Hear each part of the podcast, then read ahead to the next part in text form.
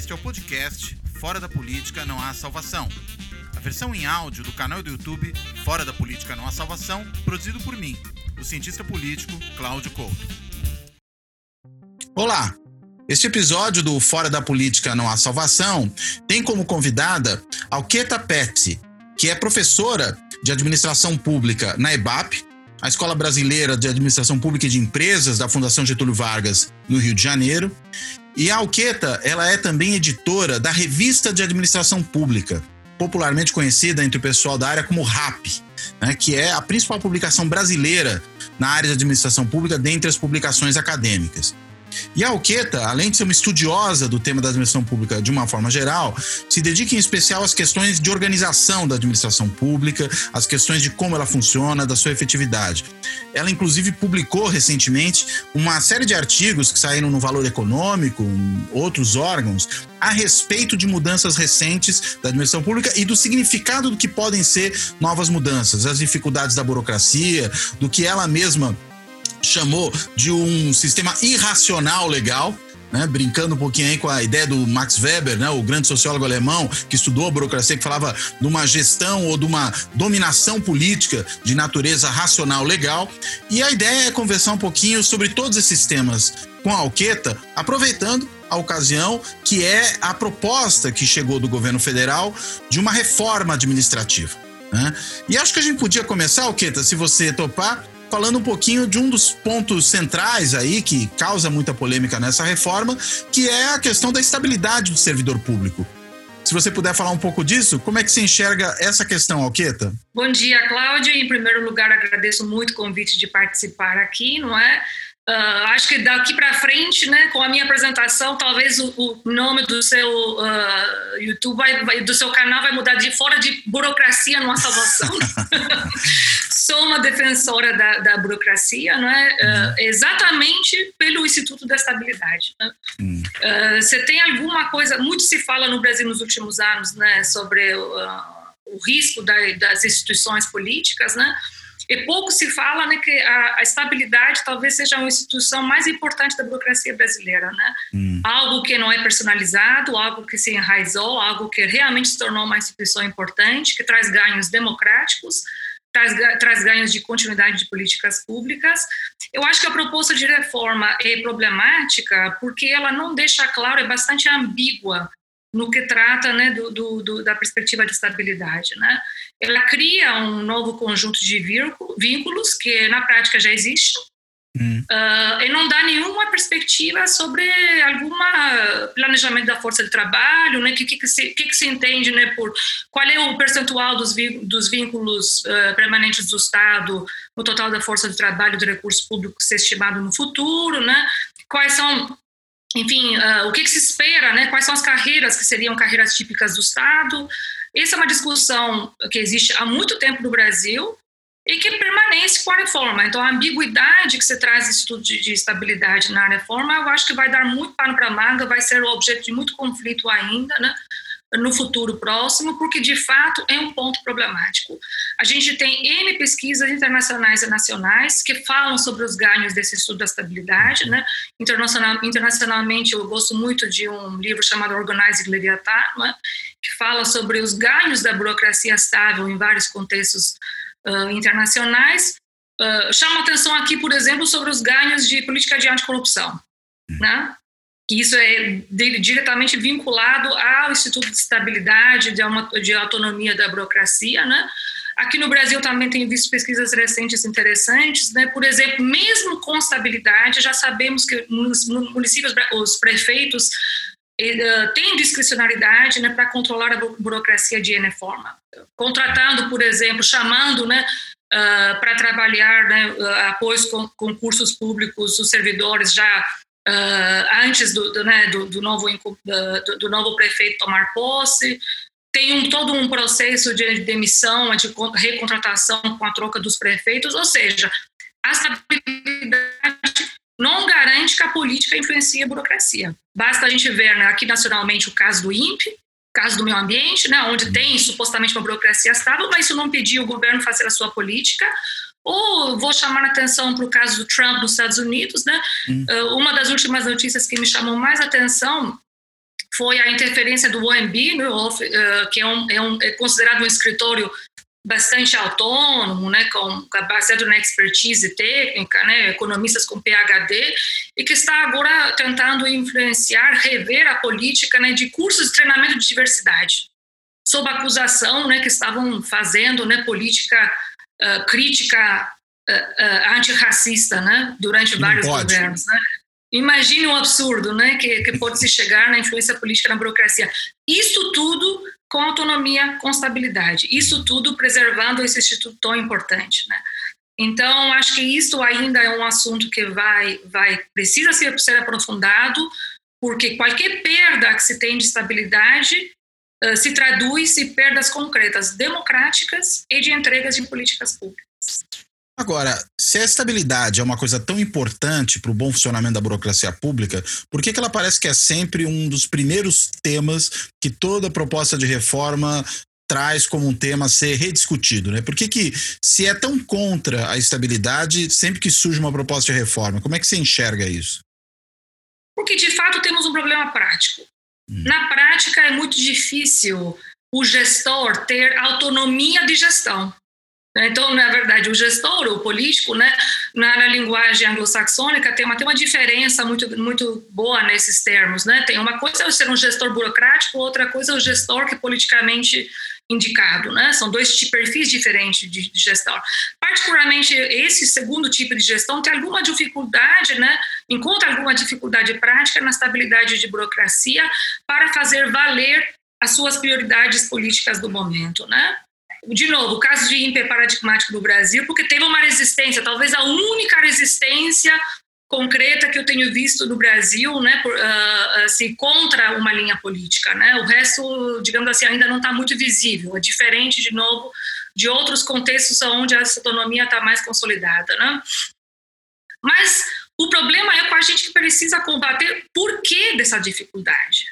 Por que não é? é isso que eu chamo nos meus artigos né, do problema do legalismo, né? Hum. É onde para de ser racional e vira irracional, né? Exatamente nesse peso né, que se dá nas normas, dos procedimentos, no formalismos, na própria interpretação jurídica do que é estabilidade, né, que até então tem sido muito favorável a uma permanência do, do, do servidor público, independentemente dos problemas que ele possa trazer para a gestão, né? Uh, o caso típico é da, da aposentadoria compulsória, né? Hum. Então, a gente, o, o problema é um problema prático, não é um problema legal, nem é um problema teórico, né? As causas serão combatidas né, de forma mais pragmática, né, mais uh, incrementalistas. Né? Não acredito que teremos uma PEC, né, ou alguma lei que vai mudar, modificar essa prática que existe no dia a dia da gestão do, do, serviço público é um fato, é um incômodo concreto, de fato é difícil motivar, não é? Um, é difícil também fazer uma gestão por resultados né, com este instituto no dia a dia, reconheço que existe essa dificuldade, porém isso não justifica não é, o fim da estabilidade em si. Não é? Até porque boa, tem, existem várias políticas públicas que não são mais uh, entregues dessa forma. Então, muito, por exemplo, se fala da área de saúde, mas na área de saúde já se experimentou muito né, com contratualização. Tem UPAs que são geridas né, via organizações sociais, ou enfim, uh, fundações filantrópicas, Santa Casas, né, que trabalham na gestão dos hospitais. Ou seja, na prática, já temos muita experimentação com outras formas de contratação que não sejam de estabilidade. Hum. É, o que eu acho necessário trazer no Brasil um pouco uma premissa diferente do setor público, né? Predomina na linguagem da reforma, na linguagem da crítica do setor público, uma visão homogênea né, do funcionalismo público. E isso é um problema, né? Isso é um problema, eu acho que a gente ainda não, não, não aprofunda adequadamente essa desigualdade, eu acho que não existe homogeneidade, o setor público é diverso, não apenas do ponto de vista da perspectiva da desigualdade, que isso é amplamente discutido na, na, no Brasil hoje. Uma das expectativas que se tinha com as reformas é que, de certa forma, iam se combater as injustiças que existem dentro do público, mas também o funcionalismo público é diferente da perspectiva também da diversidade ideológica. Acho que isso se fala muito pouco, né? Acho que o Bolsonaro foi capaz de fazer uma narrativa que aglutinou várias perspectivas ideológicas, conservadorismo religioso, liberdade econômica, uh, o, anti, uh, o movimento anticorrupção, todas essas perspectivas estão presentes no funcionalismo público, absolutamente toda. O caso que eu dou, por exemplo, o caso né, do, das forças policiais ou forças militares, né, que tem uma coerência ideológica muito forte com o presidente, são funcionários públicos. A gente não pode esquecer isso.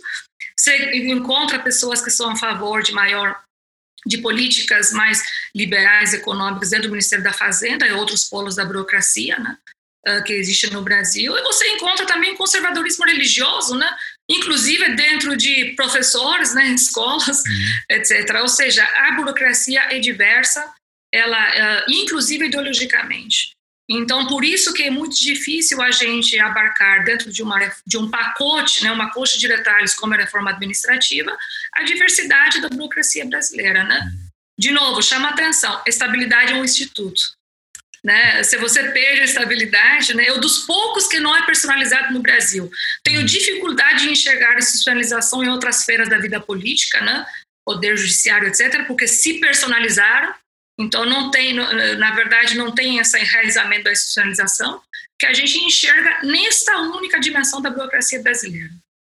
Agora, é interessante, né? Quando você mencionou é, a diferença entre o gestor burocrático e o gestor político, né? E falou que a estabilidade do gestor entendi aí, burocrático, é importante para, inclusive, colocar limites para o gestor político. Isso me lembrou muito a questão, por exemplo, dos limites legais, dos limites constitucionais, da, dos próprios limites democráticos, de um modo geral, ao funcionamento do governo. Ou seja, o que você está apontando é que, para além da questão de um serviço público, digamos, mais eficiente, mais eficaz, mais efetivo, existe também uma questão de um serviço público mais democrático, se vocês têm estabilidade, na medida em que isso pode evitar abusos por parte do gestor político. É isso mesmo? Sem dúvida. Eu acho que isso é a diferença principal entre o gestor privado e o gestor público. Hum. O gestor público precisa atuar dentro dos limites democráticos, dentro do jogo democrático. Transparência né, é uma questão permanente da sua atuação. Né? Eu fico surpreendida né, com a linguagem que entrou dentro da política brasileira. Né?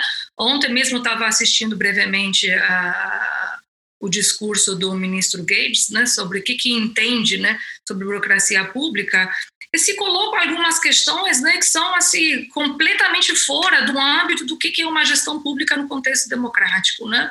O próprio limite, né, o próprio, né, o que ele considera meritocracia.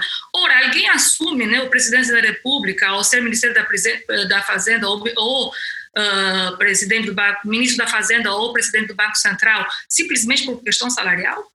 Né? Eu acho que é. duvido. É, desde questões como espírito público, né, que não, se, se não existe, não deveria existir uhum. para assumir esse tipo de cargo, até o fato que você tem um ganho.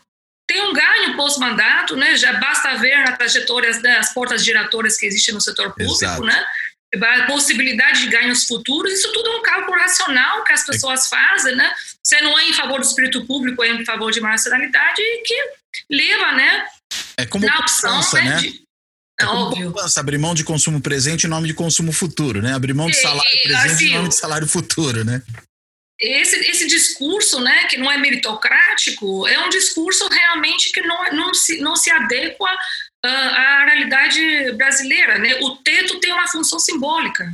Uhum. Afinal, a partir do teto, né, que se atrelam todos os penduricários do Brasil. Por causa do teto, né, que existe todo o resto, né? Então, se você tirar a função simbólica desse teto constitucional, você abre espaço para mais abusos. E uma das casos, se a, se a reforma tem alguma popularidade, ela tem alguma atração, a gente não pode negar isso, ele existe exatamente nas injustiças, inclusive dentro do funcionalismo público tenho certeza que 95% da base do funcionalismo público não se enxerga né, nos penduricários, não se enxerga claro. nesses salários altos, não se enxerga nessa elite do funcionalismo Sim. público. E próprios eles, aliás, votaram no Bolsonaro. Né? Tem uma Exato. parcela considerável que votou no Bolsonaro. Então, então enxerga injustiças nesse sistema que se criou no Brasil, que é irracional, porém legal.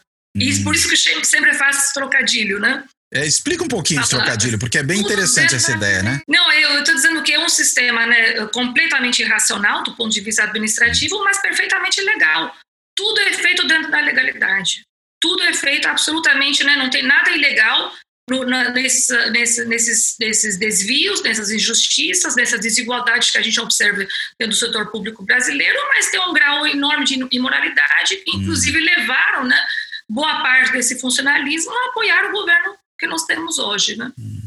Que é uma coisa interessante, essa imoralidade é um ponto que, por exemplo, o Conrado Ubner Mendes tem frequentemente apontado né, nos artigos dele, nas colunas na Folha, quando ele se refere especificamente aí à área jurídica, né? Que você tem uma série de prebendas, você tem salários exorbitantes que furam o teto salarial do funcionalismo, uma série de penduricalhos, enfim, e que seria uma corrupção institucional. Não se trata da corrupção do indivíduo, né, que ele possa ser, inclusive, imputado por isso, mas se trata de uma corrupção institucional constitucional. Agora, não me parece que esse é um problema só do Judiciário e do Ministério Público, né? Acho que isso pode estar presente também em outras áreas. E aí é que causa, no mínimo, espécie essa fala do, do ministro Guedes, quando ele diz que o salário é baixo no topo da carreira do funcionalismo. Quando ele diz isso, eu falei, bem, então onde ele está vendo o problema? É a merendeira? Né? Ela que está ganhando demais, é o policial, né? Quem é que está ganhando demais? Né? Não é o, o, o, juiz que fura o teto, não é o procurador, não é o, o analista da fazenda, ou seja, onde é que estão os reais problemas? Né? Me parece que, como você apontou bem, eh, existe inclusive uma percepção equivocada né, de por que, que as pessoas vão atuar na área pública, tanto por conta dessa racionalidade de ganhos futuros na porta giratória, como em função de que atuar na área pública, além da estabilidade, que ok, é necessária para você ter é, um bom funcionamento da gestão, ela também é uma vantagem, evidentemente, que o funcionário tem, então ele tem esse, esse ponto a mais, mas tem uma questão de espírito público. Né? Ou seja, é, você tem uma realização profissional de atuar na sua profissão específica, e no caso, como servidor público, que não decorre só, embora é claro que isso não é desimportante, mas não decorre só do salário. Então não é ficar milionário no serviço público que vai te fazer querer trabalhar ali, mas é poder também fazer um trabalho que te dê satisfação, né? Sem dúvida. Agora, vejamos que eu acho que nesse, nesse ponto, acho que a reforma tem alguns diagnósticos corretos. Hum. Por exemplo, de fato, é, uma, é um desvio uh, irracional o número de carreiras que existem apenas no nível federal no Brasil, acima de 300. E um desvio mais irracional ainda se a gente considera que muitas dessas, desses cargos e carreiras coexistem muitas vezes dentro da mesma organização. Então, tem o pessoal da área meio, que né, o INSS, Receita Federal, caso típico, né? um auditor, né, vis-à-vis -vis um, um, um, analista técnico né, do nível meio uh, da Receita Federal, tem diferenças abismais. Hum. Uh, essas são incorrigíveis porque o salário de entrada de fato é muito alto e a progressão não é, é, é, rápida, né, é imediata, e você não ganha tanto assim. Então, um dos fenômenos que a gente observa muito no Brasil são os concursos eternos, né? Você pula de um concurso para outro como uma forma de melhorar o salário, né? Hum. Então, se você está dentro da receita... Tem a ver com o problema do, do, salário é. de início, né? Exato. O salário, porque é a única forma que você tem de realmente melhorar, né? Juntar a uhum. estabilidade, que também é um prêmio, né? Um ganho que você tem concreto, não tem como negar que existe uma racionalidade na busca dessa estabilidade, ainda mais né, uh, quando a gente pensa né, que o mercado no Brasil é um mercado fraco, né, não é um mercado dinâmico, né, uh, eficiente, né, como o benchmarking que sempre se gosta de considerar, né, que o benchmarking é norte-americano, né, uh, enfim, existe uma racionalidade nesse processo, você tem esse pulo, né, de uma carreira para outra. Nesse aspecto, eu acho que a reforma está correta de fazer esse diagnóstico. Esse diagnóstico é conhecido, esse diagnóstico é uhum. feito fora da reforma. O que me incomodou bastante no encaminhamento da reforma, na exposição dos motivos, né, o ministro Paulo Guedes jogou o número né, de uma economia de 300 bi, né, que depois era 287 bi, não é? Cadê o cálculo? Cadê na avaliação de impacto né, que sustentou as reformas? Né? Se não estamos falando de uma burocracia racional, né, que baseia a sua decisão em base em análise, por que, que isso não apareceu né, na exposição dos motivos que acompanharam o PEC né, para o Congresso? Né? Uh, eu acho que se, se joga muito com realmente a gestão de expectativas, talvez funcione em curto prazo para o mercado, né, tanto que teve lá uma, uma melhoria leve na bolsa, né, por um dia, dois, não é? Porém, não se apresenta concretamente nenhuma melhoria substancial de gestão. Uhum. E isso eu vou, vou, vou aproveitar essa oportunidade para emendar aqui uma outro, um outro problema que eu vejo que é pouco problematizado no Brasil. O Brasil vive as três crises, né? Crise sanitária, crise política, crise econômica, né? Ninguém fala sobre a crise de gestão pública. Ninguém fala, e essa crise de gestão pública me incomoda profundamente, porque é a única crise que pode ser atribuída ao atual governo, que continua a, a, a gerir como se fosse oposição. Uhum. Essa narrativa do Bolsonaro, né, de continuar a ser presidente da República, né, como se fosse a oposição eterna, né, como o, o presidente antissistema, infelizmente está colando. É uma narrativa que está encontrando eco é? Muito se fala né, sobre o boom de popularidade do Bolsonaro, sobre auxílio emergencial, mas eu acho que a gente está negligenciando, até porque não está apontando suficientemente né, a responsabilidade do atual governo de fazer uma boa gestão pública. Né, de sair da teoria né, do ataque à burocracia, do ataque da defesa do livre mercado e ir para a prática. O que concretamente foi feito em defesa do livre mercado? Quantos lobbies né, foram acabaram no Brasil. Né? Uh, o que de fato o governo entregou de acordo com sua própria agenda? Eu não estou não tô me referindo a outras agendas, certo? Não, o que, que o, o Bolsonaro está fazendo? Eu acho que está sendo eficaz. É construir uma narrativa né, de um governo de um governo oposição, né, antissistema, continua a gerir assim, muito fazendo muito paralelos com Trump.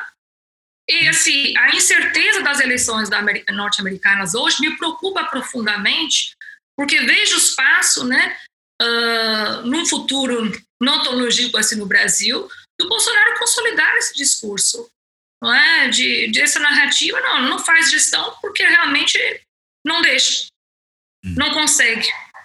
Qual foi o presidente que deixaram? Qual foi o presidente que teve essa vida tão fácil né, do ponto de vista político? Nenhum.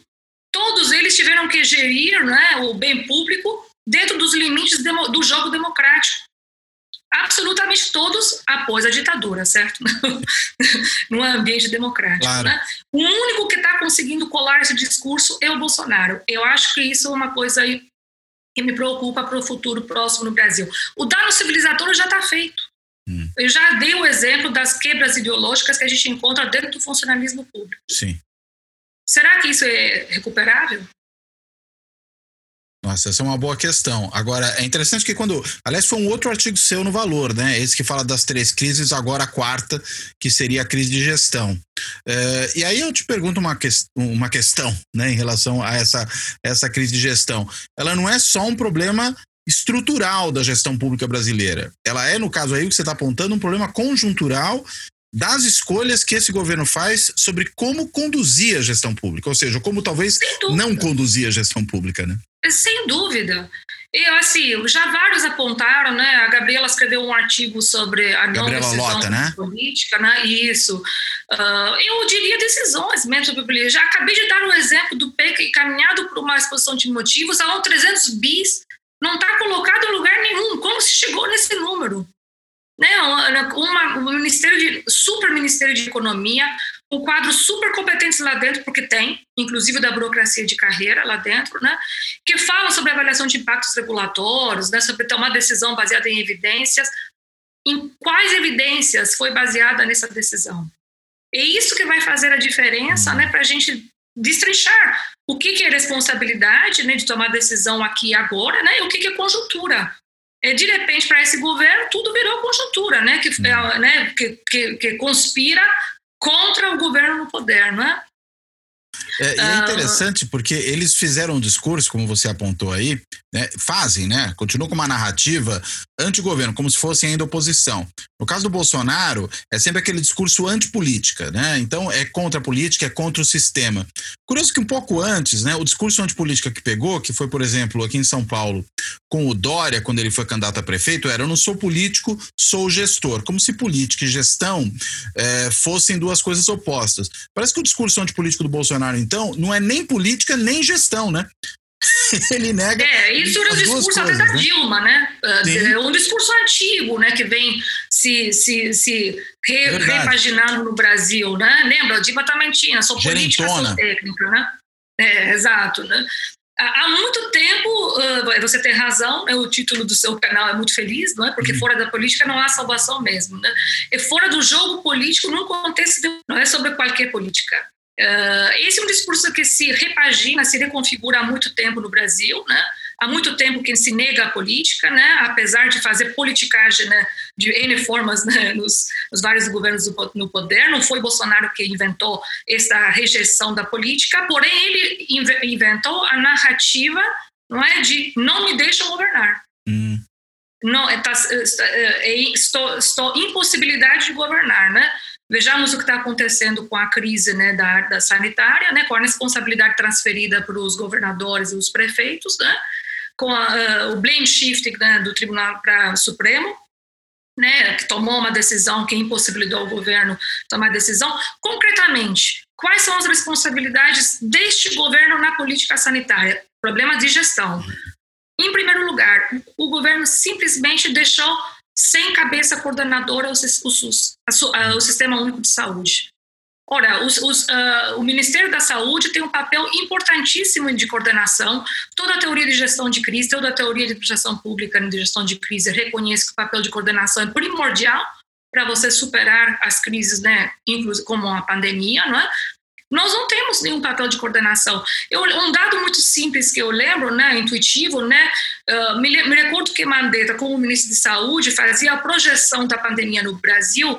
Essa projeção, né, baseada em dados epidemiológicos, né, é exatamente o que a gente observou até hoje. Em setembro, eu me lembro que ele dizia que o PIC ia cair. Ou seja, basicamente o que ele estava fazendo, recorrendo a experts, né, profissionais, né, burocratas, né, uma das bases da burocracia, profissionalismo, né, para fazer essas projeções. Né. O Ministério de Saúde está sem o ministro de Saúde, está sem o centro de coordenação né, da crise sanitária.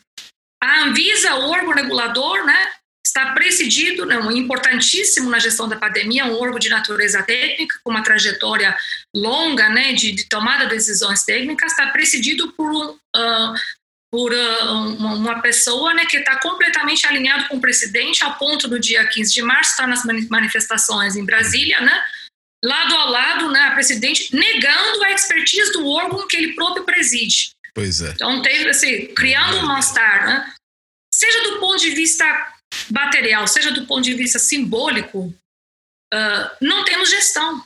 Não temos uma gestão da, de, na área de saúde pública na pandemia, né? Então, essa é a responsabilidade de qual governo? É deste governo.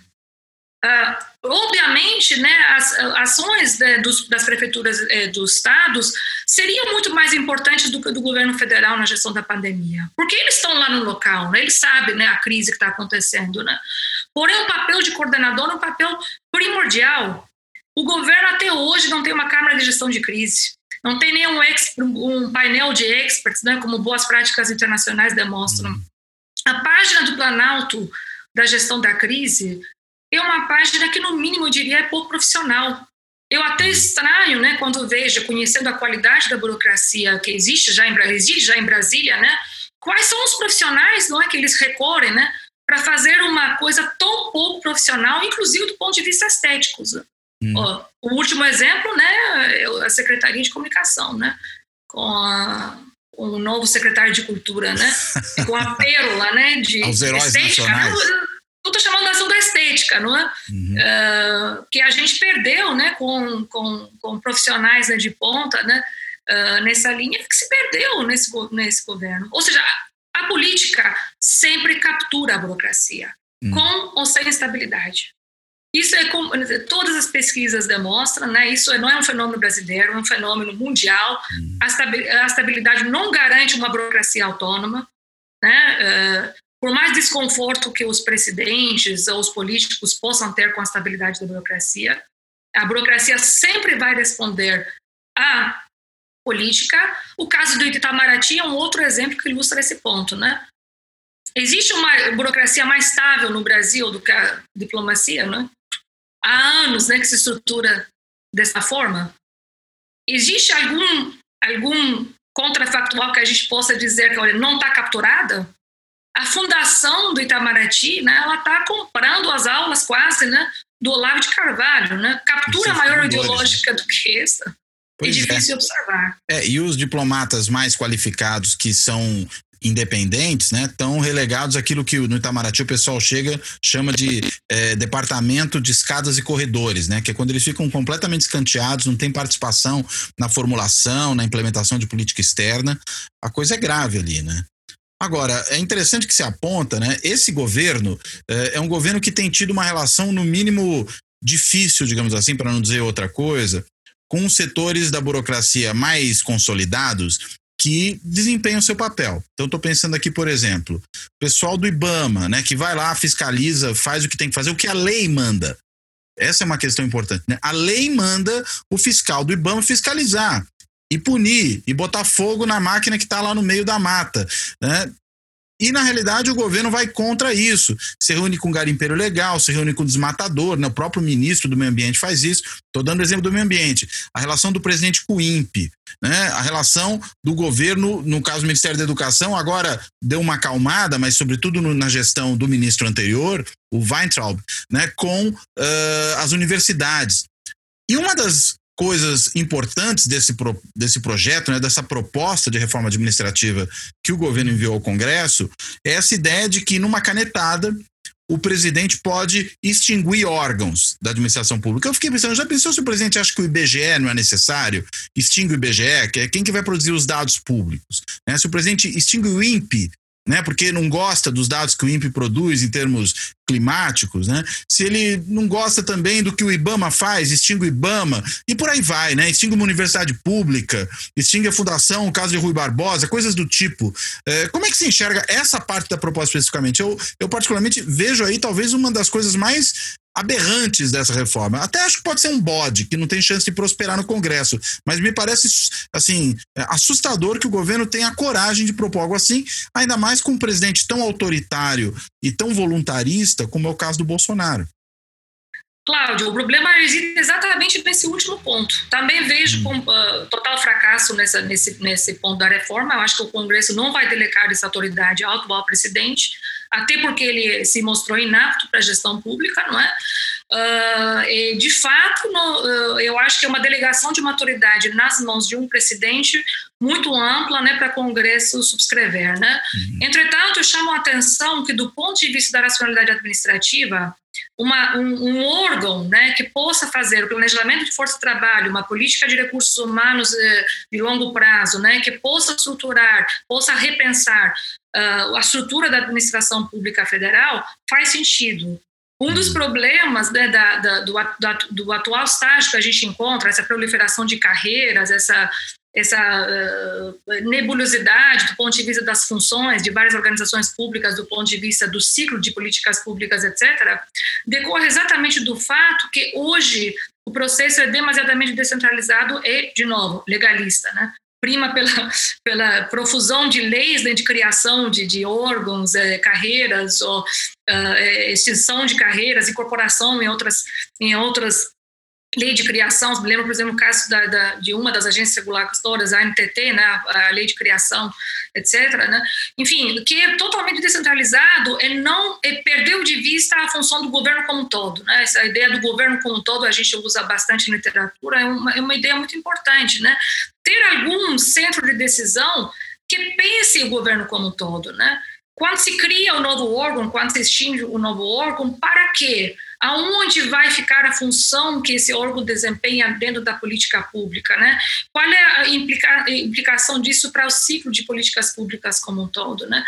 Esse tipo de órgão existe em vários países do mundo, né? Pode até ser um órgão colegiado, né? Algo que se faça entre executivo e legislativo, né? Uh, que junte né, os dois poderes nesse processo de, de pensamento, de pensar né, o, o, a estrutura do, do governo federal, Uh, mas é, é, algo racional, né? porque daria um pouco mais de racionalidade a esse processo caótico que existe hoje no Brasil, que tende a se desvirtuar ao longo do, do prazo. Né? Porém, novamente, a PEC prevê a figura do presidente. Uhum. Possível, ninguém vai delegar essa autoridade. E mais, mesmo se fosse um presidente mais iluminado, com maior capacidade de gestão do que o atual, mesmo assim, não é uma atribuição né, que se delega a um presidente né, deveria ser um órgão de natureza mais técnica ou né, que juntasse... Mais né, colegiado, o, né? é, é, alguma coisa mais sofisticada do que se prevê no PEG de hoje. Assim, me lembro, por exemplo, sobre cargos, a discussão que nós estávamos tentando avançar ao longo dos últimos anos e como profissionalizar os cargos de confiança no governo, né? uh, que também são muitos. Existe, né? Eh, o Brasil tem números muito maiores, né? Se você comparar com países próximos, como o Chile, né? Não vou comparar com a Inglaterra, né? Nem com os Estados Unidos, né? o número de AES que estão a dispor do presidente da República é muito maior do que o número de cargos de political appointed do, do presidente Trump, né, do uhum. presidente nos Estados Unidos. Né? Então, assim, o presidente tem um número grande de cargos uh, temporários que ele usa a seu bel prazer. Né? E nós estamos fazendo uma discussão para tornar esses cargos mais profissionais, via uhum. processo transparente de seleção, de seleção né? Uh, processos competitivos, né? de escolha. O governo até falou algo desse tipo lá em 2019, né, no início, né, que ia tentar aprimorar esse processo de nomeação dos cargos de confiança. Cadê esse projeto, né? Esse tipo de coisa me chama muito a atenção porque mostra como que os silos dentro do, do governo estão funcionando, né? Ora, os silos não são algo, né, que são invenção do governo Bolsonaro, né? Ou seja, essas, existe essa turf war, né, guerra né, de, de, de intra, intra-governamental é muito forte e também influencia bastante uh, o ciclo de políticas públicas, né? Mas era esperado com a criação do super Ministério de Economia, né, que você poderia trabalhar alguma, né, de forma mais eficiente essa integração, né, intragovernamental, né?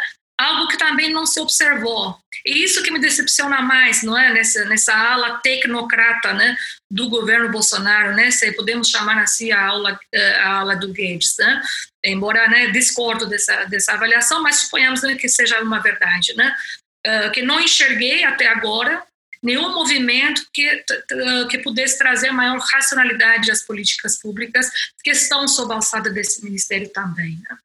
Parece que alguns dos nossos economistas são muito preocupados com a questão do ajuste fiscal, mas eles ignoram a importância que a própria gestão pode ter para contribuir nessa direção, né? tornando o governo mais eficiente, fazendo com que as políticas públicas tenham resultados mais reais, né? mais efetivos. É, parece que o, os economistas só pensam muitas vezes na questão de ou de receita ou de despesa no sentido ou da tesoura ou do aumento de arrecadação, né? E a questão pois de é, como funciona a administração? É, aí realmente cabe a eles acreditar nos 300 bis que o, o ministro Guedes jogou ganho com a reforma. Eu que é um chute, ainda né? né, quero ver para crer. Não, não é um chute. É, Como foi o chute do um trilhão que ele falou que conseguiria com privatizações e até os, os seus secretários vinculados a essa área de privatizações já até deixaram o governo porque viram que nada acontecerá, né? Exatamente, de, gerou um descrédito dentro da própria ala, né? Uh, do, do, do, Ministério da, do Super Ministério de Economia, não é? Uh, eu acho que também não se enxerga muito a gestão pública, porque a gestão pública é pragmática, né? Ela é incrementalista, não é? Ela não faz milagres de dia para noite, né? Aliás, assim, nós sabemos né, que toda reforma parecida com a reforma atual, ela tende a fracassar. Se você pegar o pacote da reforma, né? Pela própria natureza dos objetivos ambíguos que ela se propõe, né? Tira a estabilidade, mas dá maior eficiência, né? torna uh, mais democrático, né? menos influenciável a política, não é? Uh, ou seja, busca ajuste fiscal, mas é para a próxima geração dos servidores públicos, né? não combate o judiciário, não combate as elites, já é ambígua, né? O, já o pacote em si é ambíguo, então ele tende a fracassar né? Uh, ao longo do tempo. Né? Então, isso, nós sabemos que isso tudo acontece com a reforma administrativa. Qualquer pacote abrangente de reforma administrativa, né? Tem um texto clássico né, de, de Marshall Cohen, que eu adoro, de 1988, né? É uma lata de lixo, reforma como lata de lixo, né? Você tem as soluções prontas, você, você traz né, aquele pacote assim, de repente está aqui a solução. A gestão pública ela é pragmática, ela é, é, é ela trabalha quieto, né? Você trabalha com boas práticas, né? Que começam aqui ó, lá. Muito se fala sobre gestão por resultados, por exemplo, mas a gestão dos resultados é um desafio no setor público, né? né gestão dos, dos resultados não significa simplesmente criar indicadores. Nós que trabalhamos na, trabalhamos na educação sabemos disso, né? Nós supostamente temos indicadores claros de produtividade acadêmica, né? E o que, que, temos na prática? O chamado produtivismo acadêmico. Pessoas que ficam hum. bombando curriculates, né? Com, com publicações farjutas, né? E isto é uh, o desempenho? É um bom desempenho? Imagine, transfira né, esse tipo de caso para, para o setor público. É possível fazer gestão por resultados do setor público. Sim. Mas, mas demanda-se realmente dar autonomia do gestor. Nisso aqui também o projeto de reforma tinha alguma coisa positiva. Ele prevê uma rubrica orçamentária, né, uh, que seria, digamos assim, uh, delegada ao gestor público para que ele pudesse fazer uh, uma gestão por resultados. É uma ideia interessante, porque para demandar resultados você tem que dar ao gestor alguma autonomia na gestão de recursos humanos e na gestão orçamentária. A pergunta que eu me fiz, o, o, o projeto, a lei o projeto de lei orçamentária acabou de estar no Congresso. Existe a tal rubrica? Eu queria que alguém me respondesse, né? Porque são duas propostas que saíram, né, quase simultaneamente uh, no governo. Sim. Isso é mais uma demonstração dos silos que, da, da guerra né, intragovernamental que existe dentro do próprio governo federal. De novo, não é uma invenção desse governo, mas esperava-se com a criação desse superministério que você pudesse otimizar um pouco, pelo menos a gestão dentro do Ministério da Economia. Né? Porque estaria tudo embaixo do mesmo guarda-chuva, né? Exato. Então eu não vi essa rubrica, né? Existe de fato essa delegação. O que a gente viu é que o INPE perdeu verba de pesquisa, mais uma forma de influência política na burocracia, né? Sem acabar com a estabilidade. Sim. Sem acabar com a estabilidade. Mas acabando enquanto. com o órgão, de certa maneira, né? Você vai inviabilizando é. que o órgão cumpra a função para a qual ele foi criado, né? Pois é.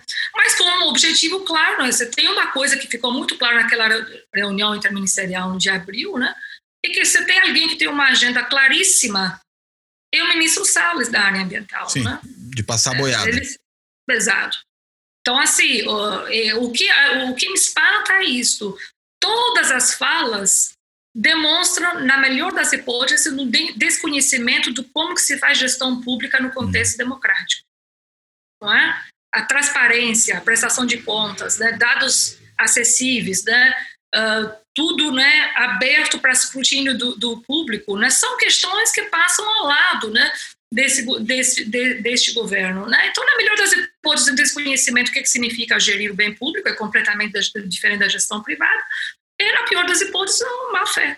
Né? É um projeto deliberado de destruição das instituições Exato. que funcionam no Brasil. Né?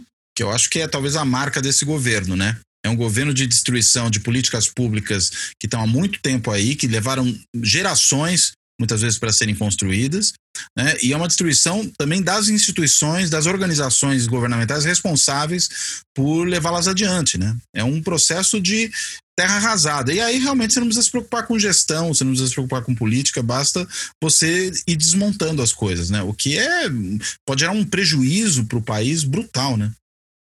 Cláudio, mas a pergunta que eu me faço, é, estou tentando expandir nas minhas pesquisas, é qual é a atração deste governo. Por que, que ele ainda é tão atrativo, né? não apenas dentro da, da população brasileira, mas dentro do próprio funcionalismo público. E isso é uma questão, né, uma quebra-cabeça muito E é atrativo dentro do funcionalismo? Ainda é, olha, quantos policiais temos como candidatos? Ah, sim. Né? Sim, são parceiros, é funcionalismo público na mesma. Não, não, é verdade. É que aí eu acho que quantos tem uma particularidade, né, também. No caso Sim. dos policiais. Né? Quantos né? burocratas temos que apoiam a agenda do, do ministro Gates? Uhum. De novo, assim, tem burocratas de ótima qualidade que apoiam essa agenda. A gente tem que se perguntar por quê. Eu, assim, eu, eu dou o exemplo da Bolsa Família. Uhum. Bolsa Família é uma política sobre uma perspectiva de alguém né, que cresceu com os valores europeus, pífia do ponto de vista de segurança social, né? É um, um, um programa, né? Um programa que dava 80 reais por mês, com boas condicionalidades, né? ótimas uhum. condicionalidades né? na área de educação e de saúde, mas do ponto de vista da segurança social, não dá para dizer que uma política né, de, né, que levou o Brasil para um estado de bem-estar social, né? longe de. Né? segurança, né? alguma coisa assim. Né? O que, que foi o mérito? Acho que isso é uma coisa que se, se, se não se negligencia nas análises de Bolsa Família. Né? O mérito do governo Lula uh, foi dar roupagem a uma política institucionalizada de assistência social, hum. pela primeira vez no Brasil. E como que a gente enxerga isso como estudioso de administração pública? Tem vários indicadores. Uma que você já falou, né? Avaliação de política pública. O Ministério do Desenvolvimento foi, né, tinha, já criou um órgão responsável para, por avaliar sistematicamente, monitorar e avaliar sistematicamente os resultados da Bolsa Família. Isso é muito importante, porque isso dá visibilidade, institucionaliza uma política, né? Por a criação de elos né, intergovernamentais, de uma política estruturada que relaciona governo federal, estadual, municipal, lá na ponta, né? Pela, por a construção de, de cadastro, pela, pela, pelo aperfeiçoamento né, do cadastro único como instrumento com, uh, interessante de gestão. Tudo isso você coloca no conjunto, dão, deram musculatura a política de assistência social que até então era inexistente no Brasil. Então, para mim, Bolsa Família é mais importante por dar musculatura a essa política de assistência social do que propriamente pelo, enfim, pelo que ela representa do ponto de vista do ideal de um estado de bem-estar social. Qual é o outro problema? Eu acho que é uma disfuncionalidade muito importante que a gente tem que apontar no serviço público brasileiro, né? Basicamente, o monitoramento das pessoas que, tem, que tinham cadastro no Bolsa Família é quase cada dois meses. O custo que se gasta no Brasil com controle, monitoramento, administração, do que comparativamente com a entrega, é enorme. As carreiras bem pagas no Brasil são carreiras de controle, são carreiras né, de áreas meios. Né? Isso é impressionante. Né? O Brasil, talvez por uma questão, essa questão cultural, né, dessa falta de capital social, de uma desconfiança generalizada, talvez muito consolidada pelo Lava Jato, né, pela, pela ideia né, que existe uma corrupção generalizada hum. no, no, no, setor público. E que é o maior é, mal do país, né? Exato. Se resolver bom, isso, tudo se resolve. É, exato. Então, bombou essas áreas né, de controle, de monitoramento, que tem custo.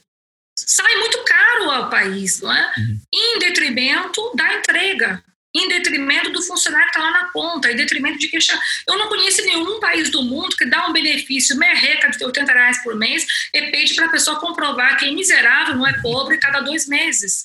Sim. O, o preço que a gente paga, o preço administrativo da falta de confiança, é muito alto. É maior do que seria a corrupção, isso. né? Não mensura, nós não mensuramos isso. Sim. É, naturalizou-se, né, na própria, dentro da própria burocracia, que isso é normal, né? Naturalizou-se que este é um custo, custo país. Para isso, isso é parte do custo Brasil. Claro. Parte do custo Brasil está nesse aparelho que de gestão pública que se criou, não é? Para uh, lidar com algo que é periférico, né? Em, em, várias políticas que você compara com a Europa. Imagina seguro de desemprego, dura um ano, dois anos, a pessoa é obrigada a fazer um curso ou outro. Uhum. Quem está questionando isso? Isso é papel do Estado do bem-estar social, né? Uh, você ofertar uh, condições dignas de vida, né? E ela vem a Veja, né, faz aquela capa vergonhosa, né? A pessoa vicia em 80 reais. Ah, do remédio, né? A capa da Veja é, do remédio. Agora é 600. Né? É o fim da Agora virou 600. Agora é viciante. Agora mesmo que, é. né? Tem um moralismo, né? Que estava presente também quando o Bolsa Família foi criado, né? Dizendo que era um puro assistencialismo, que isso era o fim da picada. Aquela velha frase, né? De que não se ensina a pescar e, e se dá o peixe. Toda essa bobageira. Né? E a gente continua, né? Na verdade, com esse discurso. O problema problema não é se. Coexiste com subsídios bilionários né, a claro. vários setores industriais do país, não é? que levaram, inclusive, uma, uma acelerada desindustrialização, desindustrialização do país ao longo dos últimos anos. Né? Uh, tudo é aceito né, como parte do, do, de um jogo. Né? Uh, são disfunções. Essas são disfunções que têm que ser combatidas, né, têm que ser redimensionadas. Eu gostaria de ver mais análise de custo-benefício, né, análise de uma, políticas baseadas em evidência, quanto custam esse tipo de políticas, como é que elas poderiam ser aperfeiçoadas. Isso é feito com base num trabalho de formiguinha, né, não é aquele trabalho que não vai, não vai aparecer na mídia, não vai aparecer na agenda política do governo, mas é primordial para o aperfeiçoamento de políticas públicas. Né? Muito bem. Primordial. Ótimo, Alqueta. Tem alguma última questão que você ainda gostaria de, de mencionar? Uh, eu gostaria de, de, de, de, pedir não é, a todos uhum. nós que estudamos, estudamos administração pública, políticas públicas de uma forma ou outra, de estarmos mais ligados a, estes, a, a essa narrativa destrutiva do, do, do governo uhum. Bolsonaro nessas várias N eh, áreas de políticas públicas que cada um de nós investiga, não é? E tentar um pouco comunicar isso para o público mais amplo, né? Porque de fato, se essa essa nessa narrativa do governo que, que atua como oposição, né, é algo que eu acho que vai ter problemas civilizatórios, né? já, já temos um problema civilizatório no Brasil, né? como consequência dessa política, é que nós, né, eu entendo que cada um de nós pesquisadores que trabalhamos nesse campo, temos alguma responsabilidade moral né, de, de diagnosticar, evidenciar, né, trazer à tona, né, como parte dessa, dessa dinâmica destrutiva do atual governo, em busca de uma melhoria futura. Obrigada, Cláudia, muito obrigada pelo, pela oportunidade de conversar com você. É, enfim, Desejo sucesso no seu canal com tantos outros temas interessantes, né? Porque de tédio não vamos morrer, né? Não, de tédio a gente não morre. Agora, esse tema da administração pública, a ideia é fazer uma série agora, né? Essa questão da, da, reforma, a gente deve ter pelo menos mais uns dois aí programas pela frente ainda tocando nesse tema em breve né? Porque o assunto está quente, eu acho que é um assunto super relevante e muitas vezes negligenciado, né? Quando se fala de política no Brasil. Acho que tem que se falar disso também. Então pode ficar tranquilo que a gente vai retomar o tema muito em breve. E eu quero Obrigada, Cláudio. Parabéns aí pelo canal, né? muito sucesso. Hein? Obrigado, Alqueta. Eu quero te agradecer muito né, pela participação. Quero agradecer a quem nos escuta no podcast, quem nos assiste no canal do YouTube e até a próxima. Fora da política, não há salvação. Um podcast para discutir política, também disponível no canal do YouTube.